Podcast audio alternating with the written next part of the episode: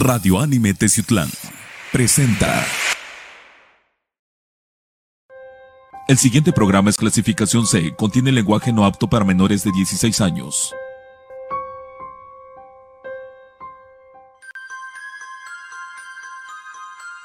Está empezando tu programa, Confidente en la Oscuridad. Panadería La Delicia, patrocinador oficial. Te invitamos a conocer la mejor panadería de Teciutlán. Panadería La Delicia. ¡Qué delicia de pan! Le ofrece más de 40 variedades de pan macizo, repostería, pan de feria, postres y más. Te esperamos en Avenida San Rafael, número 3, casi enfrente del Hotel Mesón de San Luis, Teciutlán, Puebla. Abrimos todos los días del año, de 7 de la mañana a 10.30 de la noche. Síguenos en Facebook como ¡Qué delicia de pan! Gran bailazo de feria dual en Llano Grande Guerrero. Jueves 15 de diciembre en honor a la patrona de México, la Virgen de Guadalupe. Se presenta, se presenta, se presenta la sensación del momento desde Iguala Guerrero. Y ahí le vamos de nueva cuenta. Banda, los apodados de Iguala. Los apodados de Iguala. Y nos vamos guapangueando, pero Estilo Privado. Y la presentación especial de Sandro y su del mar. Tú, tú sabes que yo te quiero, tú sabes que yo te amo. Este bailazo no te lo puedes perder. Jueves 15 de diciembre en Llano Grande Guerrero. Puertas abren a las 9 de la noche en el mismo lugar de costumbre. Evento totalmente gratis. Invita el presidente municipal Rodrigo Pavón Gallardo, comité organizador y el comisario de Llano Grande, Eduardo León Molina. Aquí nos vemos, primo.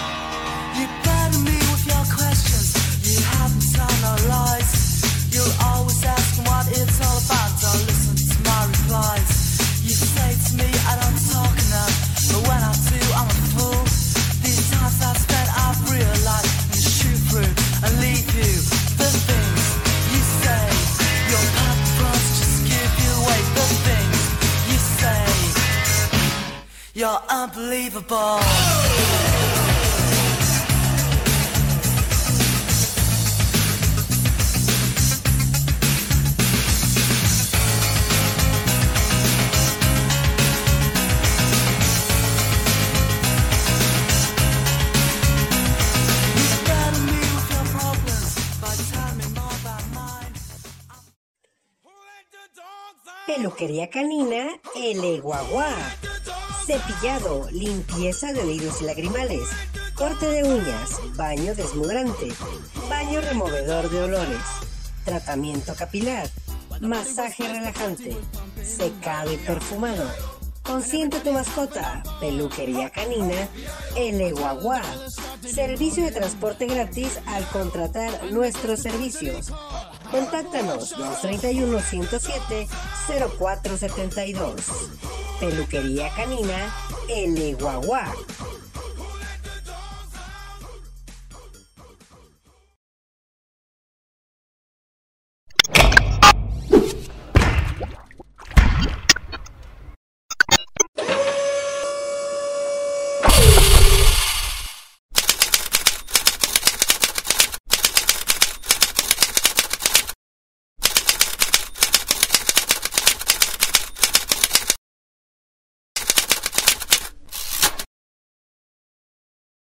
Hey, ¿qué onda gente? ¿Cómo están? Espero que estén bastante bien. Como ya se dieron cuenta en el título del video, entrevistamos a otro personaje de lo paranormal. Así es, al buen Rubén Canela, que le mando un buen saludo al buen Rubén.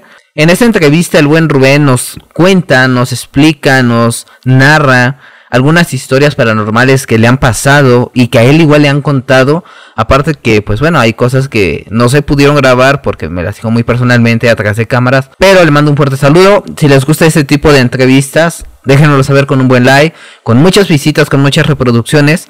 También les quiero recordar que este formato de entrevistas lo hago para ustedes y por ustedes. No me enrollo más en el tema y los dejo con este video sobre relatos paranormales con el buen Rubén Canela. Así que gente, espero y les guste y nos vemos en un próximo video. Adiós. Díganos de dónde nace el amor hacia la historia. hacia la historia. Bueno, la historia y lo paranormal, ¿no? Pues fíjate que a mí se me dio de muy pequeño, este, me llamaba la atención todo este tipo de situaciones eh, oscuras, lú- lúgubres, no sé. Y pues poco a poco, eh, con el sentido ya de, humanidad, ya siendo eh, un poquito mayor, porque de, me gustaba desde niño, pero fui de las personas que pues, me gustaba irme a meter a los panteones, que decían, oye, pues en esta casa espantan o acá se escucha algo. Y pues, iba yo a ver, o sea, hace muchísimos años no había la tecnología que tenemos hoy en día. Eh, nos nos metíamos a ver qué, qué veíamos, ¿no? Entonces, este, ya con el paso del tiempo empezaron a salir ya unas cámaras ya grandes que supuestamente eran muy portátiles, pero no ya. ¿no? Ya eran Sí, unos no, monstruos, ¿no? Sí, ¿no? Y empezamos, empezamos a grabar en, en casas, que aquí viene un dato curioso que casi no se lo he dicho a nadie, solo las personas que, que conocen este asunto.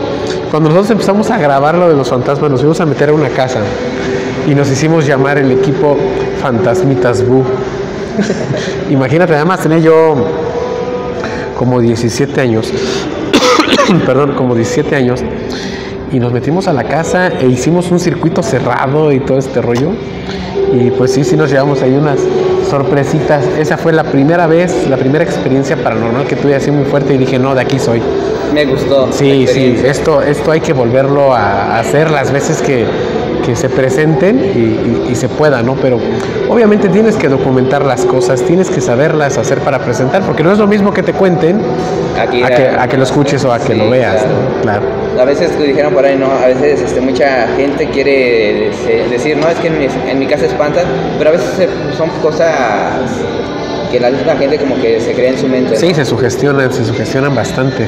Entonces, este, ya con el avance de la tecnología y, y todo este rollo, pues empezamos a tratar de ir, de ir documentando varias cuestiones. Este material que te digo de Fantasmitas Bu, todavía lo tengo en mis archivos, pero a su mecha son videos de muy mala calidad. de- todavía grabábamos en 3GP, ese formato de video que de verdad dejaba mucho que desear y, Demasiado. y- y, pues todos decían que pues había cosas ahí falsas o algo así, pero pues era lo que en la actualidad se daba, ¿no? Pero también de que ah, eh, cuando grabábamos se escuchaban cosas, esas sí se quedaban bien determinadas en audio. Esto te digo cuando tenía yo 16 años. Ya más, más adelante, este, de manera muy personal, que nos íbamos a meter a, a jugar la Ouija. Decían, ah, es que la Ouija, órale a jugar la Ouija. Este, yo jugué muchas veces la Ouija, y lo digo honestamente, la jugué muchísimas veces la Ouija. Eh, no es lo que te cuentan, pero tampoco es abusar. ¿eh?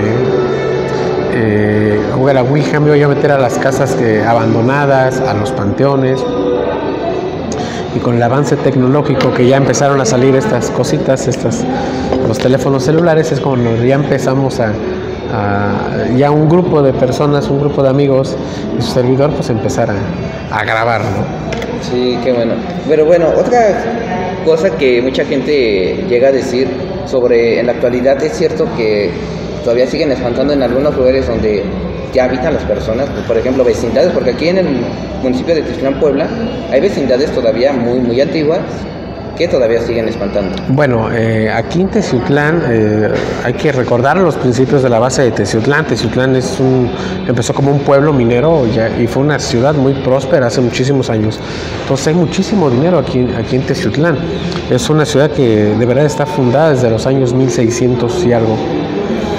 Entonces, la mayoría de construcciones que se encuentran, no tanto en el centro, fíjate, eh, en colonias más alejadas como lo que es Mexicalcoautla, Aire Libre, San Diego, San Juan Acateno, eh, aparte de que son muy viejas, también tuvieron una época tanto revolucionaria, indepe- independentista y revolucionaria.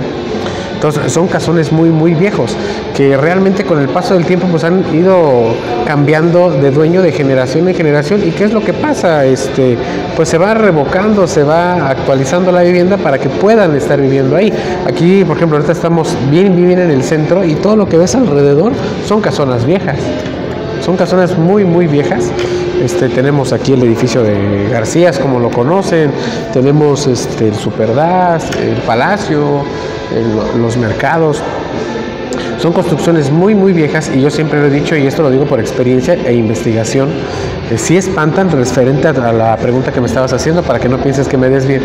Sí, sí espantan porque hay situaciones que se quedan en espacio-tiempo, ¿no? Y los fantasmas, los entes, pues se quedan encerrados en ese bucle, en espacio-tiempo, en espacio-tiempo. O sea, son seres que no han alcanzado a trascender, no han visto la luz y y con el paso del tiempo pues ya no hay quien les haga oración, ya no hay quien este, eh, los recuerde y todo ese rollo pues, y siguen ahí. Alguna vez han de haber escuchado alguna alguna historia de que pues vi un fantasma y escuché que eh, háganme una misa o recen por mí o algo así. Pero es porque son fantasmas que ya están olvidados, ¿no? Dentro de las propiedades que tú dices. Sí, claro. Más que nada, esta pregunta es porque yo hace unos días, que quieren unos 20 días, chicos, eh, yo fui a una vecindad que está aquí por eh, la Vila Castillo, por la escuela, por donde dan vuelta los taxis. Pues les voy a dejar unas imágenes a- para los que no son de, de esa región. En esa vecindad es, es algo, todavía viven, pero sí se ve demasiado viejita, por así decirlo. Y fui a ver un amigo en esa casa, o en esa vecindad, y afuera en el pasillo para llegar a su departamento, a su cuarto, pues sí me llegué a percatar de que vi una sombra, pero era una sombra que tenía como que cuernos, como que era algo, algo extraño esa sombra. De hecho yo le pregunté a mi amigo si era algo rebel, algo si era de paranormal, si él estaba haciendo una broma a su primo, no sé. Y me dijo que no. Cuando ya volvimos a salir ya no había nada, pero esa sombra se quedó ahí quieta, como que mirándome. Y no la grabaron. No, no la pudimos grabar. En ese momento nos quedamos como que congelados. Me gusta el ámbito paranormal, pero Sí, en ese sí. momento como que me quedé así de, eh, ¿qué hago? ¿Estoy aquí? ¿Me muevo? ¿O, voy a hacer, no? Sí, sí, bueno, eh, como te les decía yo an- anteriormente, pues sí, toda la zona centro de Texiutlán está lleno de, de- de casonas y todo este rollo. Pero de que existen ese tipo de estaciones, sí, ahora, eh, como lo dije hace rato, eh, en Teciutlán hay mucha. Es una, es una ciudad que se basó en fines mineros, ¿no? Entonces, pues eh, hay mucho dinero. Aquí en Texiutlán hay bastante dinero y no, y no lo digo para los cazafortunas, claro que no. Pero de verdad, o sea, tenemos la antigua minera que está en aire libre. eh, fundían metales preciosos, este, oro, plata, bronce, níquel, no sé qué tantas cosas más. Y era tanta la producción que había que los, los- las personas, los mineros que trabajaban ahí se, se robaban las pepitas de oro y de plata y se las ponían en los bolsillos. Entonces, dentro de todo este camino, que no sé si sepas que antes todo esto era camino real, este, iban en sus caballos o a pie cuando terminaba la jornada y, y las enterraban, ¿no? Porque había supervisores cada cierto tramo Entonces, antes de llegar con el supervisor, pues se metían al, campo a, a- a hacer del baño, no sé yo, según. Y hacían un hoyito y Y metían. las enterraban. Y los que tenían suerte, pues sabían cortarle el paso al, al vigilante y llegaban a su casa y en su casa las guardaban. Pero el vigilante en aquellos entonces también tenía autoridad de ir a tu vivienda a revisar si no te habías clavado algo, ¿no?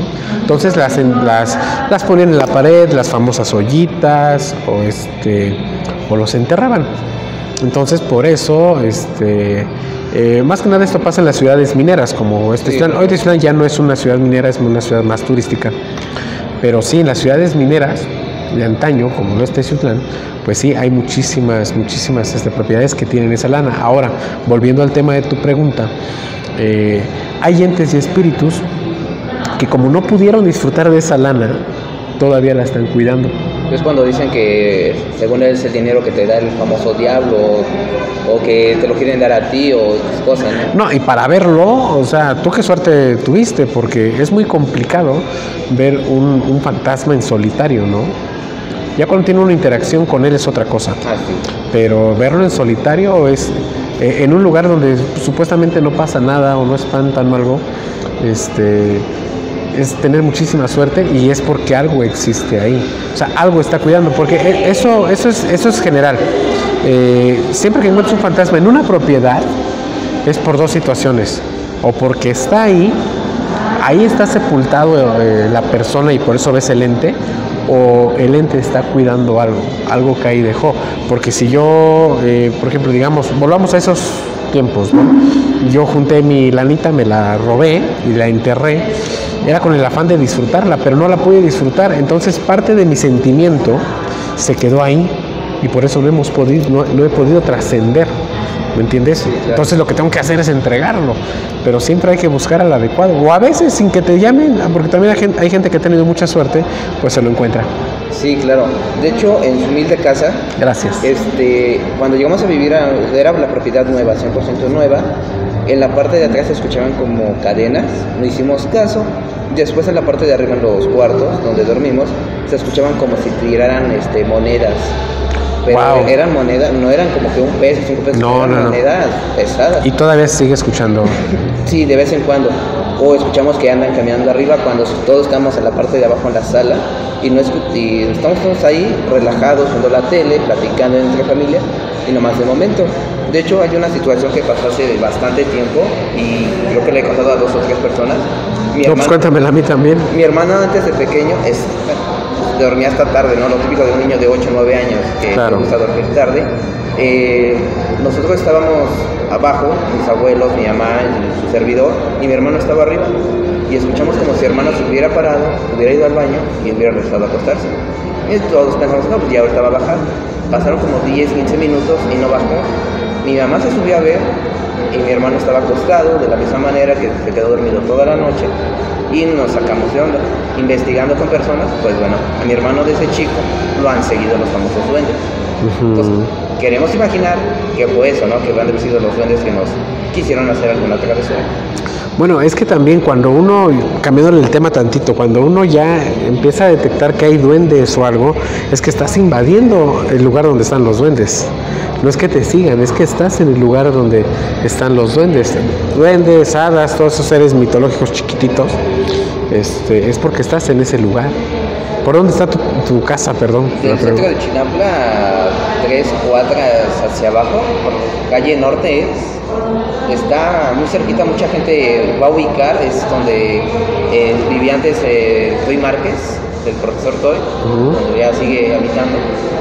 Eh, por ahí está mi casa y sí espantan, de hecho atrás, porque nosotros rentamos, atrás hay cuartos y se han ido de ahí porque han visto una niña de blanco en el pasillo largo a las 2, 3 de la mañana y todo el mundo dice, ¿qué niño va a estar a esa hora, no? Y luego con un vestidito blanco, que así lo... ¿Pero eso te lo cuentan o ya lo vieron? Uno de mis vecinos ya lo vio y me lo contó a mí y yo no le creía hasta que me enseñó un video. Lamentablemente ese video, Ya no está. los virus, Sí, las sí, pues bueno, me los destruyó, pero es algo que sí llega a pasar ahí donde estoy viviendo. Qué interesante. Invítame a grabar. De hecho, tengo muchas experiencias paranormales que me han pasado a lo largo de, de mi corta vida, a lo largo de mis 25 años. Y sé que me van a seguir pasando, ¿no? Porque hay muchos secretos que no puedo contar en- ante cámara por cuestiones personales de mi familia. Pero yo me meto en este ámbito porque sí me han pasado muchas cosas. Y he visto muchas cosas. No, qué bien. Y he escuchado muchas cosas. Excelente, pues qué bueno que te guste, te guste el ámbito paranormal. Yo eh, en esto llevo cerca, no, cerca no, 16 años tengo en el ámbito paranormal desde que desde Fantasmitas Bu pasamos, hicimos Fantasmitas Bu, pasamos este por un grupo que se llama Moradores Nocturnos que todavía está vigente. Actualmente estoy produciendo el programa de Confidente en la Oscuridad. Síganlo por ahí, si le pones los enlaces, sigan a. Confidente en la Oscuridad. Por aquí van a estar apareciendo. Este, eh, también tenemos el podcast de Confidente en la Oscuridad, tenemos más de 100 episodios. eh, y es apasionante, todo esto de lo, de lo paranormal es apasionante. Si me permites contarte alguna historia. Sí, adelante. A ver, déjame, este, es que historias tengo, tengo bastantes, tengo muchísimas historias de, de exploraciones, de... La historia que más fuerte que, que hayan vivido.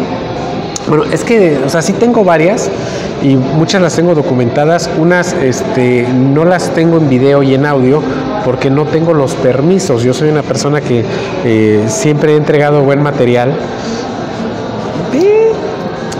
Este, siempre he entregado buen material y eh, para esto siempre hay que hacerlo con mucha seriedad. No nomás es llegar y, grabar y exactamente meterme la brava y, meterse la brava y- grabar y, y de ahí publicarlo, no, te metes en muchos problemas. Tuvimos un problema con moradores nocturnos hace muchísimos años que solicitamos un permiso por escrito, eh, nos lo dieron y después este, hasta acabamos en demanda. Pues sí, sí, sí, porque sabes que no queríamos que lo publicaran. Bueno, tú me firmaste, ¿no? Ya. Bien, eh, te- como te comentaba, historias que este, sí tengo presentes aquí y hay unas que están muy, muy, muy, muy este, terribles, pero no las puedo platicar porque no tengo los permisos. Me dice, ahora comento alguna muy fuerte en donde no ni siquiera la he publicado, pues podríamos meternos en un problema. Pero bueno, ahora vamos a platicarte, por ejemplo, hablemos de, de Fantasmitas Bull, la primera experiencia que tuve. Digo que nos metimos a una casa que supuestamente espantaban y nos metimos tres veces y en las tres veces nunca encontramos nada.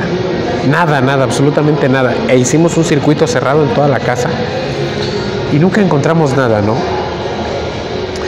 Lo, único que logramos detectar es que la casa se ponía muy fría, fría, fría, fría, terriblemente fría.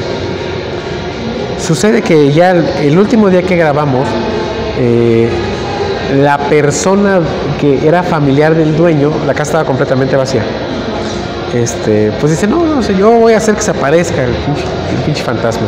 Y se fue a donde era como el lobby o la sala y se sienta, ¿no?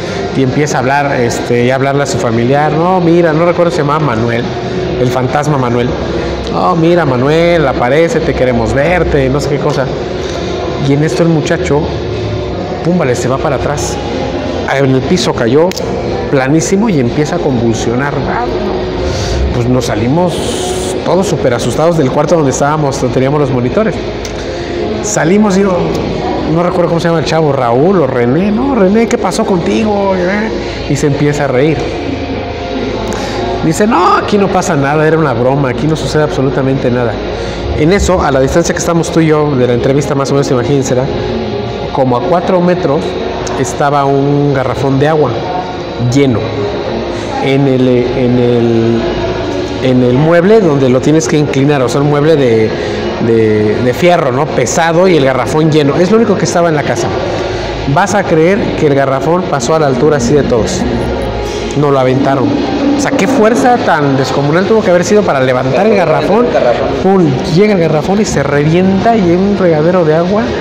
Y sí, nos asustamos, este, terrible. Por eso dije, esa fue una experiencia así de no te metas o no llames lo que no, que tenga- no lo, que, lo que no quieras que, que te suceda.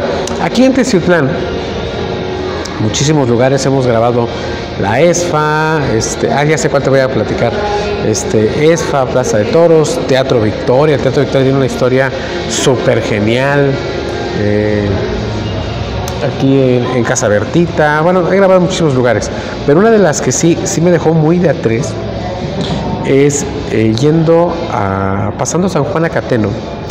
Hay un lugar, yo no sé cómo se llama, eh, pero es antes de llegar a, otro pueblito, pero es un lugar que está muy desolado. Yo le puse de nombre este, Los Molinos. Hay casas muy, muy antiguas, del 1800, 1700, muy, muy antiguas, ya son los puros paredones. Pero se ven las canaletas de cómo llevaban agua, de ahí hasta la antigua minera. Pero son unos macheros enormes. Y está la construcción en piedra de un antiguo molino de agua, que pasaba el agua y giraba el molino para generar e- electricidad y así poder transportar el agua es muy solitario ahí. Y cierto día, y eran de, era de día, eran como las 4 de la tarde. Yo siempre, hay algo que siempre he dicho y es mi bandera de investigación para buscar fantasmas. No, la, la hora no, no importa, o sea, puede ser de día, puede ser de noche. En esa ocasión iba yo con un compañero. Este, nos bajamos, empezamos a, explorar, andábamos de mirones, o sea, ni siquiera fuimos a grabar, andábamos de mirones, porque pues, a mí me gusta todo este tipo de situaciones. Y donde terminan las canaletas del molino hacia abajo hay como una poza. Es agua sucia, no es agua limpia. Dentro de la poza vimos que estaba una mujer de blanco caminando. Pero es una poza enorme, no sé, o sea, del tamaño más o menos del donde estamos ahorita, del kiosco, así de grande, y viene en el centro una mujer completamente de blanco con velo blanco, caminando en círculos. Y se voltea y me dice, me dice mi compañero, ¿estás viendo eso? Sí, güey, sí lo estoy viendo. Y en- entonces los dos nos volteamos a ver, cruzamos miradas incrédulamente, dice, no mames, es que no puede ser. Y volvemos a voltear y ya no estaba. Impresionante. Y, no lo grabamos con el celular, ¿me entiendes? Es, en ese momento, terminando, terminando de, que- estuvimos ahí eso, subimos, porque era, era como una traslomita, subimos, ya sea donde está el camino, y nos empezó a agarrar fiebre y vómito a los dos. Nos dio el famoso mal, de la- mal, mal aire. Imagínate nada más, o sea, estuvo, estuvo muy, muy complicado, muy terrible. Y para las personas, esta te la voy a platicar porque creo que esta es la que tenía que haber platicado al principio. Esta historia no sé si es paranormal o no, pero ahí te va. Cuando yo decido hacer la nueva etapa de Confidente en la Oscuridad, eh, yo le hablo a un amigo, muy, un amigo muy, muy querido que, que este, el señor Marcos Fernández, super personaje, una voz muy fina, muy educada para la radio. Este, él, de hecho, la idea fue de él, no fue mía. Dice, oye Rubén, ¿por qué no produces un programa así tipo podcast, este, La Mano Peluda o algo así? Se me hizo excelente idea. Yo empiezo a grabar el, programa en un departamento propiedad de él, que lo hicimos como un estudio de grabación. Eh, solo grabé un programa con Marcos solo grabé un programa con él porque ese día hablamos, el primer programa que hicimos fueron de historias de Teciutlán. Hablamos de dinero, de tesoros, eh, ahí está el podcast para que cuando quieran lo busquen. Y este fue el primer programa que grabamos y a la semana siguiente lamentablemente Marcos fallece de de quién sabe qué. Muy misterioso, ¿no? Sí, pero esa, yo no quiero, este, y lo digo con mucho respeto para su familia, me llevo con toda su familia y lo conocen. Grabamos este programa, Marcos estaba muy bien, pero desde ese día lo empecé a notar como que extraño, como que raro, ¿no? Pero bueno, todo quedó que estaba bien y nos vemos la semana que viene para grabar, o 15 días, no sé, creo que a los 15 días. Y lamentablemente Marcos pues fallece. Vuelvo a parar el proyecto de Confidente en la Oscuridad. Dije, híjole, pues ahora qué hago, o sea, mi compañero, y yo siempre esto lo diseñé para estar en, pareja. Y con el paso de los días me vuelvo a encontrar a otro compañero eh, que trabajábamos, este, yo trabajé con él en, una radio de Veracruz, ahorita no recuerdo el nombre. Este, él como conductor, yo como productor. Oye, Rubén, pues, ¿alguna vez me platicaste que tenías un proyecto, todo este rollo? Sí, claro. ¿Y cómo vas? Le digo, no, pues no le he podido avanzar, solo he hecho un capítulo, tiene un mes y cacho que lo hice, pero pues pasó esta situación. No, pues yo te apoyo. Ah, pues órales, entonces, es lo bonito de contar de cómo empiezas.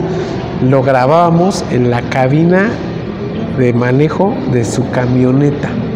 Nos metíamos en su nos íbamos a un lugar desolado.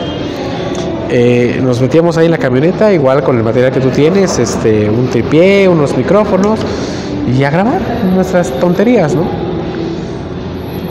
Ahí nos pasa una situación paranormal muy, muy curiosa, porque se nos da la noche, empezamos, a grabar como a las 7 de la noche, 7 de la tarde, y como 8.30 de la noche, ya oscuro, aquí en la ciudad, este, pues ya estábamos por terminar y nos tocan la ventana del lado de él. Sí, pinche Wow. toque, ¿no? Y volteamos y no era nadie. No, pues, ¿sabes qué? Pues vámonos. En aquel entonces estábamos grabando el programa de La Llorona, que de hecho el programa también ahí está, búsquenlo.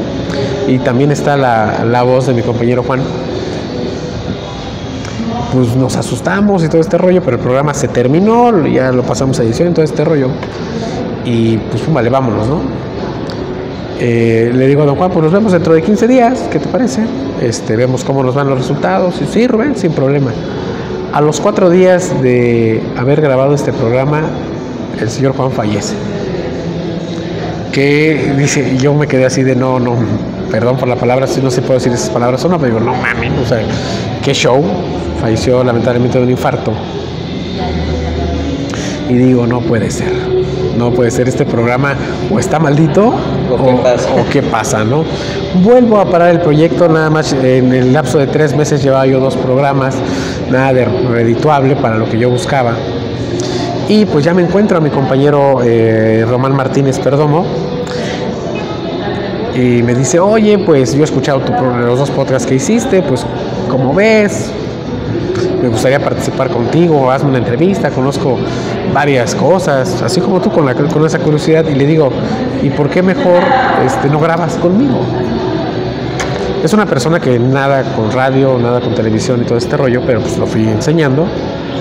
Y me dice, pues sí, sí me gustaría. Y que, pero sí le dije, o sea, le digo, ¿sabes qué? Lo que pasa es que aquí hay que tener valor porque eh, he tenido dos compañeros y se han muerto, cabrón. Pues ya pelaron, dice, no, yo sí aguanto, yo, yo sí puedo. Mira, ya vamos a hacer cuatro años juntos grabando este, este programa que de verdad ya, ya dejó de ser un bebé, ya es un hijo Ya que- grande. ya grande que sí me ha dado muchos, muchos logros, muchas bendiciones, que es confidente en la oscuridad. ¿Cómo, cómo llego ya a, a- a Radio Anime? Porque ofertas tuve de todos lados, no sé si la pueda platicar, ofertas tuve de todos lados. Este, vino el señor Alberto del Arco, que te voy a pasar las fotos para que veas que este, Todos igual van a aparecer Sí. aquí en pantalla. Sí, voy a pasarte el- todo el material que tengo de Alberto del Arco. Vino Alberto del Arco aquí a la ciudad de Teciutlán. Vino a dar una conferencia. Entonces, este, yo también no voy a decir cosas que no son. Yo no me llevo para nada con Alberto. Pero cuando fue la conferencia de prensa, pues Alberto me, me buscó a mí, obviamente por la trayectoria y todo este rollo. Entonces, con el primero que se dirige de, de todos los grupos eh, que se dedicaban a esto, o que se dedican a esto, de hecho, yo creo que soy el único que sigue vigente de todos los que conozco. Pero eh, Alberto me hace unas preguntas, oye Rubén, mira, ¿qué onda con Teciutlán y todo este rollo? Platicamos muy bien. Cuando Alberto del Arco viene aquí ya a dar su conferencia, eh, yo tengo una mini charla con él y me dice, este, ¿sabes qué? Pues te felicito, es buen programa, uy, uy, bla, bla. En ese momento estaban varios medios de comunicación de manera local. Estaba, este, bueno, las personas de La Que Buena, estaban las personas de, Impacto, estaban las personas de Impactel, perdón, estaba Radio Anime, estaba Imperio, estaban, estaban todos los medios locales. Entonces, pues se me acercaron, no quiero decir los nombres por no, ser comprom- no comprometerlos, pero se me acercan de, aquí de La Que Buena, me proponen algo, se me acercan de, de, Impacto, me proponen algo también, y se me acerca, este, ese sí lo puedo decir, mi, mi director general, se acerca a Miguel Gallegos, a mí me hace una propuesta, Entonces pues dicen, oye, pues hay que armar algo muy bien, ¿no? O sea, ya vemos que tu podcast está resultando. Para esto ya llevaba yo, no sé, 12 podcasts, 12 programas grabados, pero solo el formato podcast. Entonces este, lo pensé muy bien, dije, bueno, no voy a responderle a nadie en este momento, quiero saber cómo hacerle. Y pues la radio, eh, la radio y televisión en Pactel este, pues es muy buena. La radio la- eh, aquí en FJ que buena, pues también es muy bueno. Pero todos lo sabemos por el formato que lo estás grabando, que hoy este, los medios digitales es, es lo más hiperactivo, es lo que más ve la gente, es que es un pedacito de, de tiempo que si no lo ves, sí, y si no lo ves ahorita, lo ves al rato, lo ves mañana, cuando quieras, que es muy diferente a televisión en vivo o radio, ¿no? Eh, pues platicando, analizando toda la, toda la oferta de este rollo, pues yo este, decido irme con, eh, tomar, perdón, no irme, sino tomar la propuesta de, del ingeniero Miguel. Y pues ahí estamos, eh, ahí estamos muy contentos con, con Miguel, gran, gran producción en, en Radio Anime Teciutlán.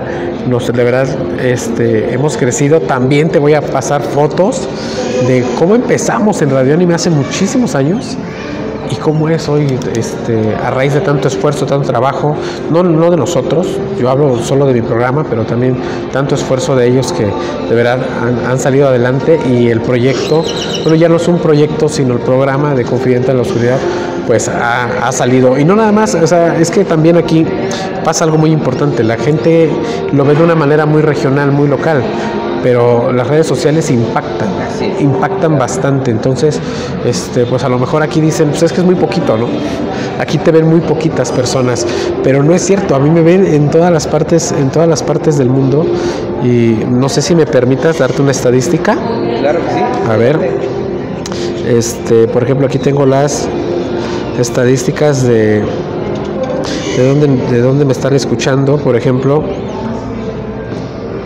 A ver, aquí, aquí, aquí les va. No sé si lo puedas enfocar bien en la cámara. Todos estos son los países en donde, en donde escuchan, el, escuchan y ven el programa. Wow. Y la lista es larguísima. Larguísima. Ahora, este, si, si me, a ver, déjame ver, es- episodios. Eh, Bueno, esto no. A ver, déjame ver, déjame ver, déjame ver. ¿Dónde más puedo, puedo ver? Puedo ver esto. Ay, no sé, ya me salí. Pero bueno, eh, de verdad El es. programa ha crecido bastante. Tengo 36.000K de reproducciones por programa. Reproducciones totales. Este es mi último episodio. Gente les va a estar apareciendo en pantalla una captura para que vayan sabiendo. Los enlaces Sí. igual van a estar todos abajo Ahí está. Y, para que vayan a escucharlos. y aquí están todos, todos los programas. O sea, lo sé que los estoy pasando de una manera muy rápida. Pero miren, todos los programas que, que Confidente en la Oscuridad ha generado.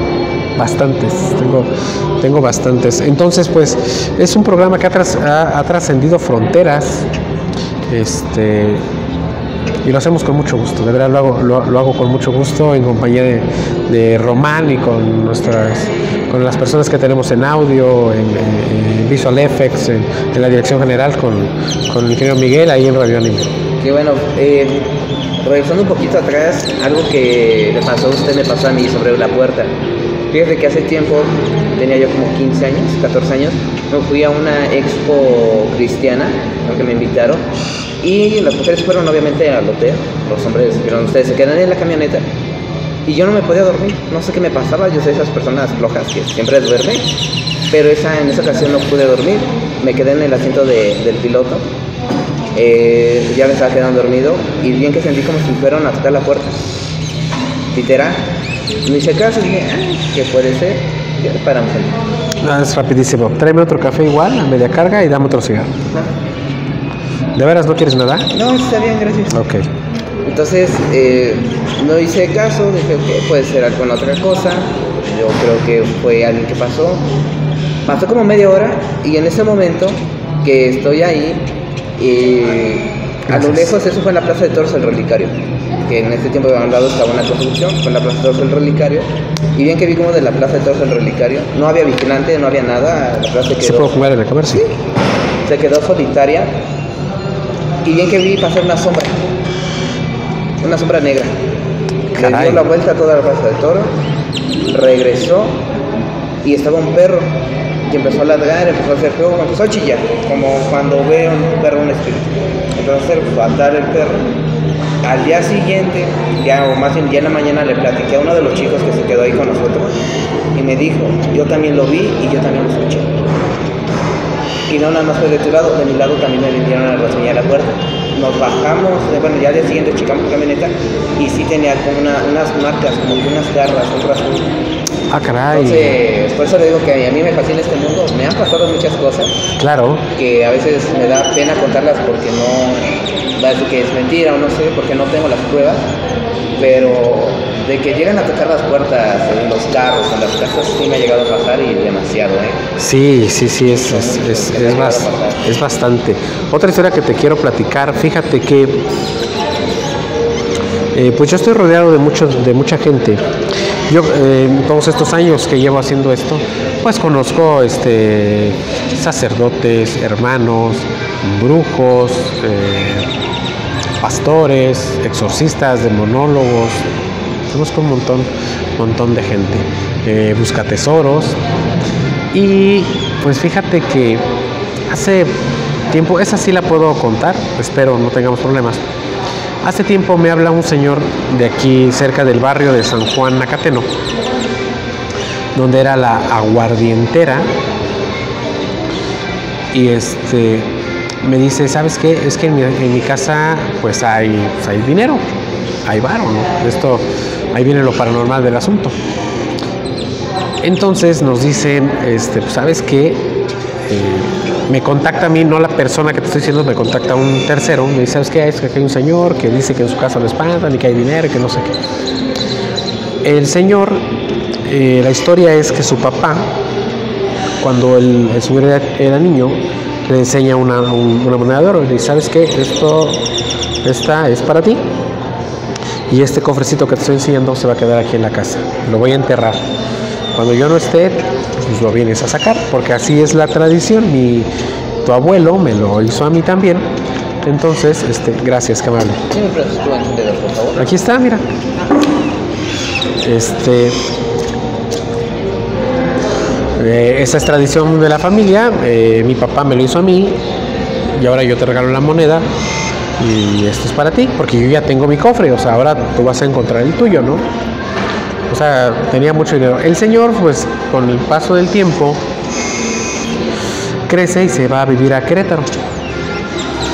Falleció el papá, entonces la propiedad se quedó abandonada.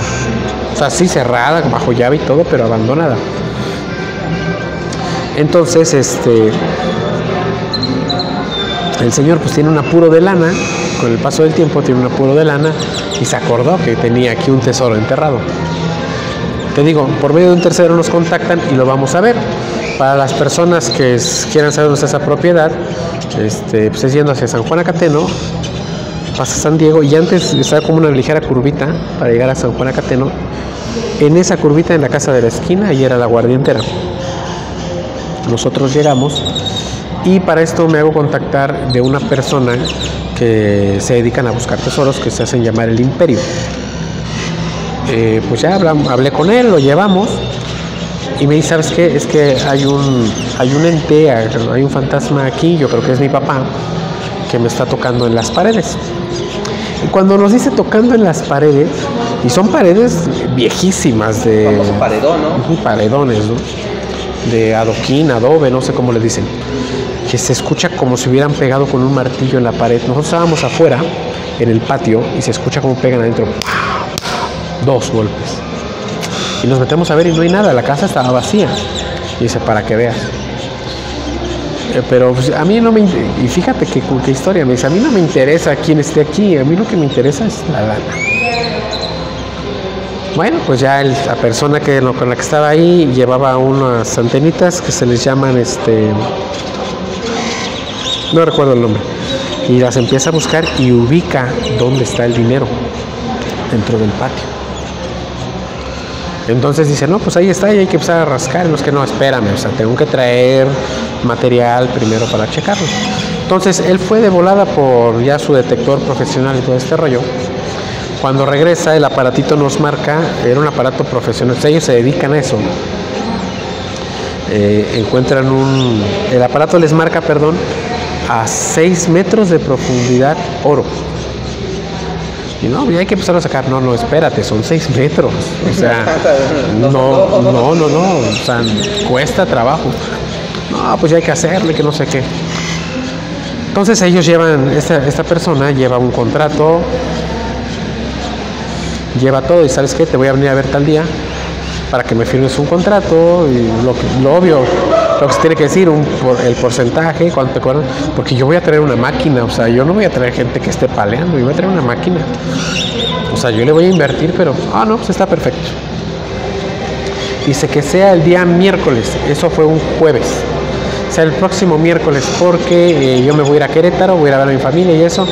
Llego el lunes en la noche o el martes en la mañana, pero tengo que arreglar otros asuntos, entonces el miércoles estoy libre. ¿No? Sin problema. Entonces, pues ya, eso acordamos, nos fuimos. El día martes de la siguiente semana se me acerca una persona y me dice, dice, se pasan de lanza. ¿Por qué? Dice, le dieron cráneo al Señor. ¿Cómo? Pues cómo, ¿no? No, pues cómo crees, no, es que son ustedes los culpables. Es los últimos con los que habló aquí fue con ustedes. Y me enseña una foto, que tengo la foto, no la puedo mostrar, claro. Donde el señor está tirado de espalda, está tirado boca arri- así, o sea, cayó de frente al piso y está agarrando un cofre, pero tenía un machete clavado en la espalda. Horrible, o sea, muy, muy horrible.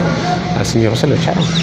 Después ya supimos, este, yo dije, bueno, pues ya si nos manda a traer la policía o algo, pues Tenemos que ir a. sí, tenemos que hacer lo propio. O sea, nosotros no tenemos nada que ver ahí, pero tenemos que hacer lo propio.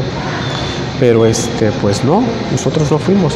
Sucede que el Señor le dio tanta ambición que no se fue. Bueno, eso es lo que suponemos que no se fue de viaje y empezó a acabar con otro grupo de jóvenes. Pero el Señor no nada más nos lo había dicho a nosotros, se lo dijo como a 40 personas, ¿me entiendes? Y el dinero, dijo, siempre, bueno, el oro siempre genera... Sí. Aunque digan que no, el oro es maldito, en cualquier versión, en cualquier parte, todo el oro es maldito, y más cuando tiene ambición. Entonces el Señor le dijo a muchísimas personas, fueron, le ayudaron a, a rascar, y cuando, cuando este, sacaron el oro, pues lo echaron. Y ahí lo dejaron tirado, pobrecito señor. Pero qué pinche historia. Sí.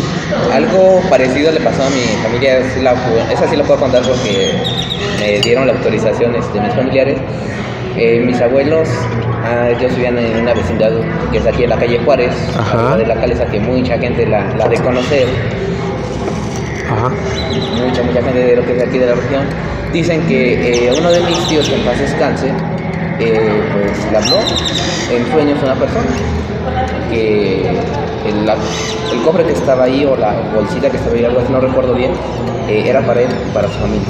Pero como usted dice, no, el interés, que eh, vamos a comprar esto y aquello, empezaron a escarbar, escarbar, escarbar. ¿Cuál fue su sorpresa? Que empezaron a sacar arena pero dorada.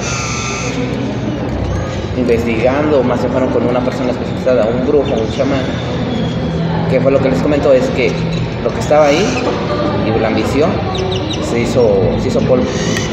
Pero pues lo hubieran recogido y lo hubieran fundido.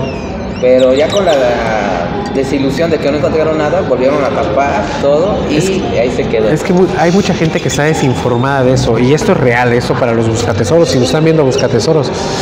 Cuando encuentras el famoso, la famosa ollita o el cofre o qué sé yo, pero encuentras carbón, hay, hay una creencia y una realidad.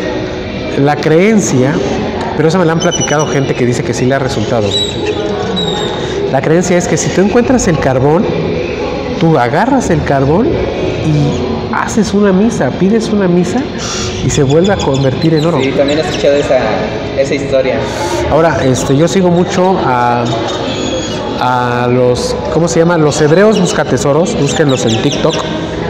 Me ha tocado ver que encuentran este oro, pero bueno, las ollitas, eso, pero lo encuentran polvo, encuentran arena gris, no hay nada.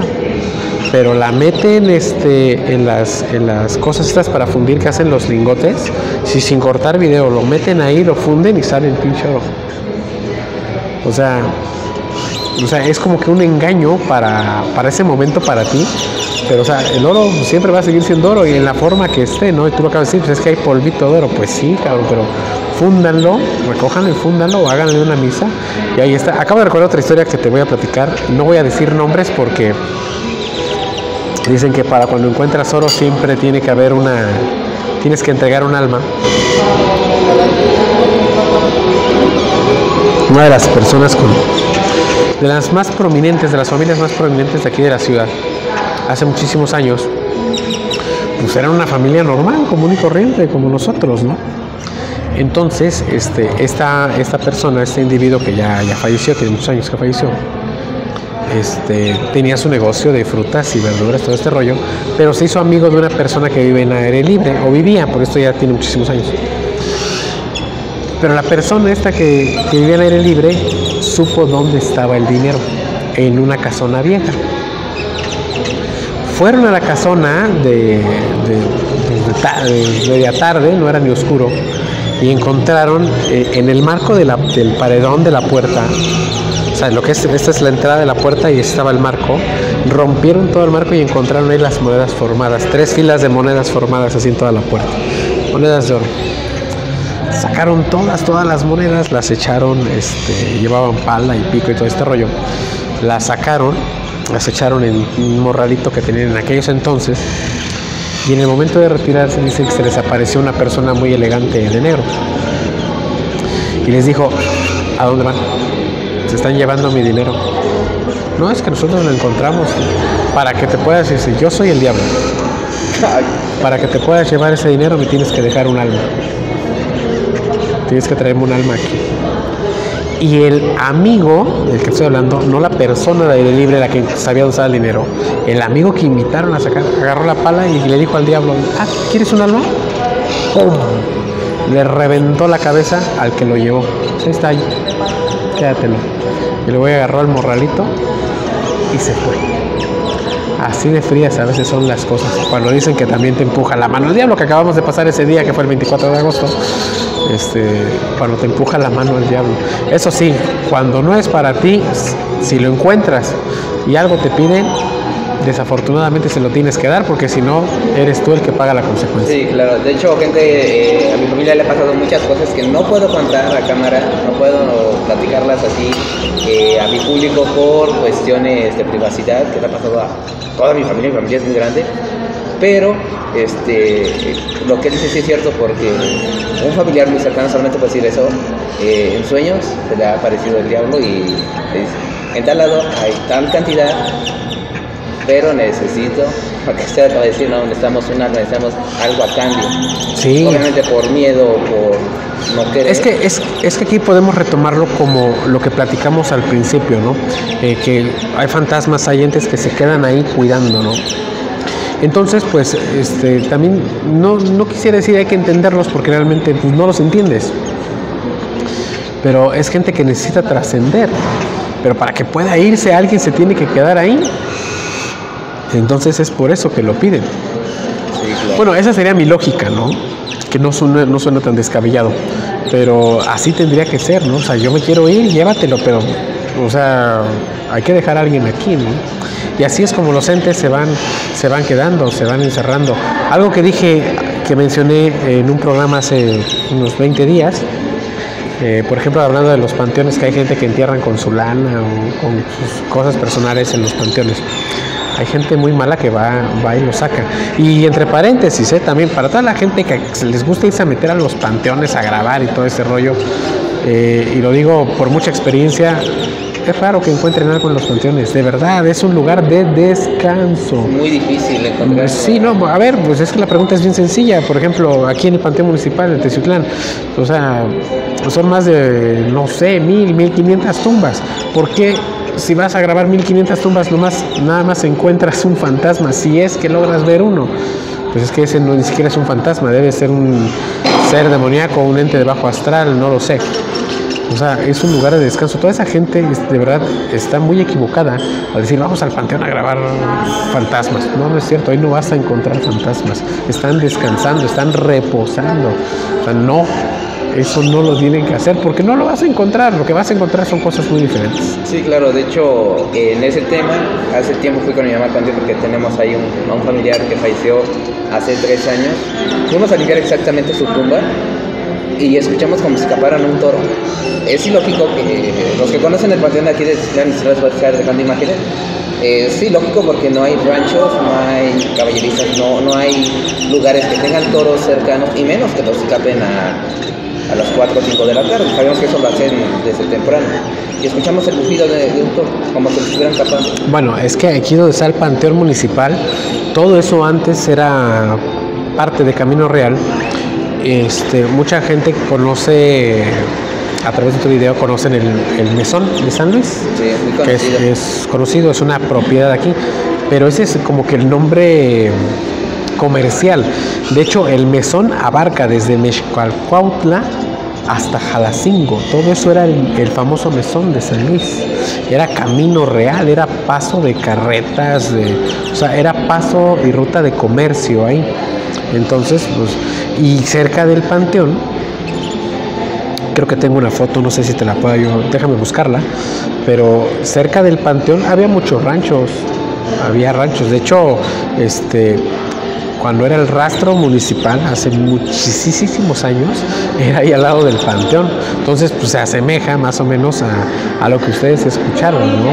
Sí. A lo mejor lo que escuchaste era un hombre trabajando, ¿no? Y se quedó ese sonido, porque todo se queda en espacio-tiempo. Sí, o sea, son dimensiones que no comprendemos, a pesar de que ya hay muchísimas historias, este, muchísimos documentales, este, proyectos científicos de universos alternos, universos paralelos, espacios-tiempos, multiversos, o sea, sí, sí es real, pero no hemos llegado a la totalidad de comprenderlo. Pero con las situaciones paranormales sí se queda.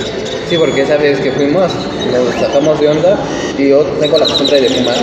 A mi familia le molesta que fume, pero soy de esas personas que... Todos los que nos dedicamos a esto fumamos. Sí, entonces yo le dije a mi mamá, ahorita salimos del panteón, pasamos a una tienda, me agarré un cigarro y por lo que un cigarro no se acabó en menos de 2 3 minutos. No, se te fue derecho. Se fue rapidito, nomás le di tres fumadas yo, tres mi mamá. Llegamos a, la, a una curvita, antes donde era el 5, 10, 15, mucha gente lo, lo ha de conocer. Sobre la plazuela. Y ahí se acabó. El cigarro ya se había acabado. Solamente fueron fue tres galones de mi mamá y tres yo. Adiós cigarro. Llegamos a su humilde casa y el dolor de cabeza, insoportable, Sí, insoportable, sí, insoportable. sí te creo. Dejamos de pasar por ahí porque tenemos por ahí un remedio, nos lo buscamos, lo luchamos y bueno, nos tranquilizamos. Después fuimos a, con una persona, con un experto, con un brujo y nos comentó que lo que nosotros escuchamos no fue algo, algo bueno, que sino que esa hora fue eh, hora pesada, que fue en el día, panteón y que probablemente pudo haber sido el mismo demonio lo que nosotros llegamos a escuchar. A su madre. Cerca de las 3 de la tarde, me imagino. Eran entre tres, tres y media lo que escuchábamos ahí. Ujú. Y yo me quedé con mamá y quedé, ok, este, no nos vamos a sugestionar. Pero investigando con amigos que, se, que les gusta también el tema, me dice, oye, ¿qué valor tuvieron eh, al ir a esa hora al panteón? Porque por muy tarde a las 2 pasa al panteón. Ya a partir de las 3 es hora pensada, sabemos, y ya no te vas a ir. Aunque es en el día, pero sí estuvo, estuvo misterioso ese, esa... Sí, sí, sí, situaciones paranormales ocurren todos los días, a cualquier hora. También algo que yo siempre he dicho, por ejemplo, no sé si ahorita observamos hacia la calle o eso, de 10 personas que estamos viendo, por lo menos una no existe en este plano dimensional. Así es. Definitivamente, o sea, sí, sí, de verdad podemos ver, por ejemplo, una persona que va pasando por ahí, pero ya pasó por el cuadrito y ya no la vimos, ¿no? O sea, así pasa, así Sí, pasa. porque, bueno, te digo, a mi familia, mi- empezando por mi abuelo, que todavía lo tengo vivo, él de niño dice que vio a la llorona. O sea, literalmente, y está acuerdo todavía. Y ¿Qué historias la lo llaman? platica, ¿no? Y mi abuelo tiene muchas historias de, de donde él es, es de Perote, Veracruz. Entonces, él sabe historias que. En todos lados existen historias, este, leyendas, mitos, en cualquier, en cualquier lado. Eh, Chinautla tiene sus historias padrísimas de la Llorona. Chinautla tiene historias de la Llorona que dan miedo. Sí. Este, por ejemplo, la historia de los cuatreros en Caracingo y en Altotonga. Este, aquí de tuvimos aquí en la ciudad hace tiempo una etapa muy muy difícil, la época de cristeros. Eh, aquí hay este leyendas de cuatreros de camisas rojas muy muy complicadas, donde de verdad este, te, te asustan, te espantan. Y siempre que alguien te cuenta una historia, siempre que alguien te cuenta una historia paranormal o eso, escúchalo. No pueden pasar de que te la creas o no, pero siempre es importante, importante saberlo. Y más cuando vas a investigar algún lugar, ¿no? O sea, y eso es para todas las personas que hacen el camping, exploraciones urbanas, urbex, no sé cómo les llamen hoy en día. Pero no puedes llegar y meterte así de, a ver, a ver qué sucede. No, no, no. O sea, primero pregunta si han visto algo, qué escuchan, qué pasa. Y ya de ahí ya te vas como que fundamentando y ya sabes más o menos qué, va, qué quieres captar o a dónde vas a buscar o por dónde te vas a ir. Porque hoy en día, en lo personal a mí me molesta mucho, y le pones ahí una captura, ¿no? De que este, exploración urbana en tal lugar termina mal. Eso es un horror, porque haces que, haces que, que tu espectador se, te- se, se- se consuma todo tu producto, buena o mala calidad, no lo sé. Pero al final el termina mal es de que me tropecé y me caí, ¿no?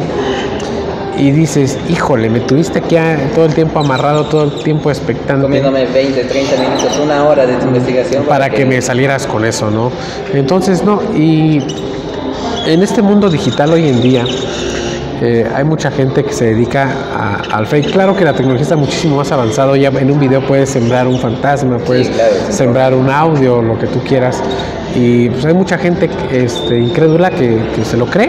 Y mucha gente que lamentablemente se lo hace solamente por tener visitas, por tener seguidores. Sí, por lucrar. Sí, por lucrar, este, y pues eso está mal, o sea, engañar a la gente de cualquier manera, no importa cuál sea, pero está mal. Mantengamos vivas las historias reales y, y gente mayor, gente grande que te, que te comente algo, que te platique, escúchalo, no, no pasa absolutamente nada. Pero de eso, a que quieras engañar a la gente ya con los audios, con los videos, pues está, de verdad está, está muy mal. Hoy en día son muy pocos los exploradores urbanos que, este, que de verdad hacen, hacen muy, muy, muy buen trabajo. Eh, y hay unos que de verdad le meten una lana a su edición. Claro, le meten una lana porque generan, sí. pero son falsos. Son, son, son falsos. Este cuate que este que es este Egipto, de egipcio, perdón, no sé, este graba muchos fantasmas. Entonces, no, son fakes. Son fakes. Aquí, este mi amigo Eder Hernández eh, del Team Jarocho, síganlo también, búsquenlo. Hay muchas situaciones que de verdad he encontrado muy padres, pero también hay algunas en las que le ha metido mucha, mucha edición. Y este, pero te comes el producto, te lo comes. Pero siempre hay que tener, todos los que nos dedicamos a esto de lo paranormal, pues hay que seguir una ruta natural, Sí, ¿no? claro. O sea, yo eh, cuando hago exploraciones estoy próximamente a hacer una, expe- expe- una exploración con una colaboración con mi amigo el Cap. Este, eh, con él eh, lo que pienso hacer es lo que siempre he hecho. Yo voy, grabo, editamos y lo subimos. Si vimos algo, qué bueno, y si no lo vimos, pues ahí está, ¿no? Sí, claro. De eso se trata, de, de que la gente vea que haces un trabajo muy limpio, muy, muy, muy limpio. O sea, si van a creer en ti, que crean en tu chamba, ¿no? Sí, claro. De hecho, eh, hace tiempo estuve trabajando con una persona que lo conoce. Eh, yo me dedicaba a editar sus videos, igual mi público sabe de qué me estoy, qué estoy hablando. Y el último video que edité fue del Panteón de Atempa, del Carmen, creo sí, fue el del Carmen. Ese video yo lo edité, yo bajé el material, lo edité todo y hay cosas que me sorprendieron porque a la vista no las, no las logra ver uno, ¿verdad? Ni el oído, pero ya cuando está uno en edición, audífonos, editando, y le subes Sí. todo el volumen, Sí, hay, llegué a captar cosas que Sí. me quedé así de, Tien- wow. Tienes mucha razón, porque a veces nosotros los exploradores cuando vamos a grabar, pues a veces no te llevas un mal sabor de boca, pero sí como que te desanimas, pues sí, no vimos nada, no grabamos nada, qué mala pata, la próxima será. Pero cuando ya te metes al estudio, te metes a la edición y todo este rollo, dices, ah caray, pues esto no lo vi, Sí. o esto no lo escuché. y es donde ya le metes más este poder al audio o, Lo- o- los o, amplificamos. eh, amplificas o superpones las imágenes o las deshaces zoom o todo este rollo y se ven. Entonces dices, ah, caray, pues todo, sí valió la pena estar ahí, aunque haya salido con, con una cara de, sí, no se pudo, pero no, de verdad, sí, sí. Sí, de hecho, esa vez me acuerdo que mi apodo, eh, saben chicos que es el oso, eh, no me nombraron tres veces porque llevaban el Spirit, lo llevábamos, y tres veces me nombraron. Y ¿En solamente querían hablar conmigo. Sí, tú tienes así como a- que un imán de hacia lo paranormal, Y ¿no? le, le pasamos el, el Spirit a otra compañera que iba con nosotros y nada, y se lo pasaban a otro compañero y también este, fue como que el imán, la- el líder o el dueño, por así decirlo, de ese proyecto, lo intentó y tampoco, entonces como que, eh, sabes, que tú osito y tú chica, este, eh, omito el nombre, este, váyanse adelante, ustedes son la, son la antena, yo lo veo como que la antena receptora, ¿no? Para poder comunicarse con este tipo de personas. Sí, qué bueno, qué, qué, qué interesante. Y así historias hay.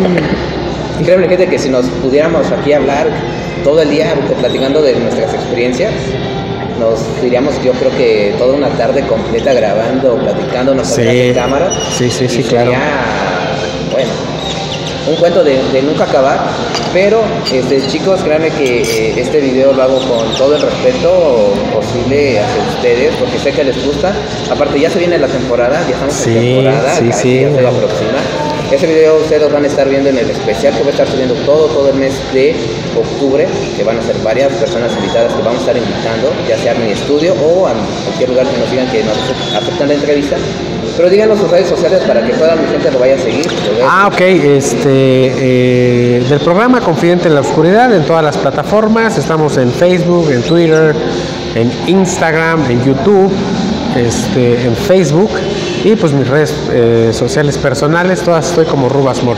Ahí no comparto mucho contenido para- paranormal porque pues, es Una más para, otra, más para sí. otra cosa, ahí nos podemos divertir de bastantes cosas, pero para lo paranormal, Confidente en la Oscuridad. Así que chicos, ya saben, si quieren ir a ver el contenido de aquí de nuestro invitado, pues bueno, vayan, chequenlo, analícenlo Un like. Y denle like, denle mucho amor. Yo siempre les digo que les den amor porque a veces dicen, no, es que lo haces por visitar. No lo hacemos por visitar, lo hacemos porque nos gusta. Claro, eh, fíjate, qué bueno que tocaste ese tema. Eh, yo tengo y quiero aprovechar el, punto que me acabas de dar ahorita. Este, pues es un trabajo, para todo, para todo es un trabajo. Este, si te gusta el contenido, pues obviamente dale un like. Ahí tenemos link de donaciones. Si te gusta el contenido, pues hay un donativo a través de PayPal. Y si no, pues no pasa absolutamente nada, ¿no? Es- solamente es para seguir generando. Sí, claro. Por eso chicos, ya saben, consuman lo local, como lo dice mi buen amigo Rayito, que también eh, ahí hay entrevista con él, vayan a checarla. Y pues bueno, más que nada agradecerle a- de cámaras y fuera de cámaras, le agradezco por este ratito porque me quedé picado, ¿eh? Con No, cuando gustes, sin ningún problema. Me quedé, me quedé súper picado. Así que, gente, si a ustedes les gustaría que fuéramos a una exploración, que nos invitara personalmente, o que grabáramos un podcast con él, o que nos invitara a un podcast para contar algunas historias. Ah, cuando gusten el estudio es su casa. Créanme que se van a sacar de onda de que, como dejo hacer videos, he pasado sobre cosas paranormales que, wow. Qué bien.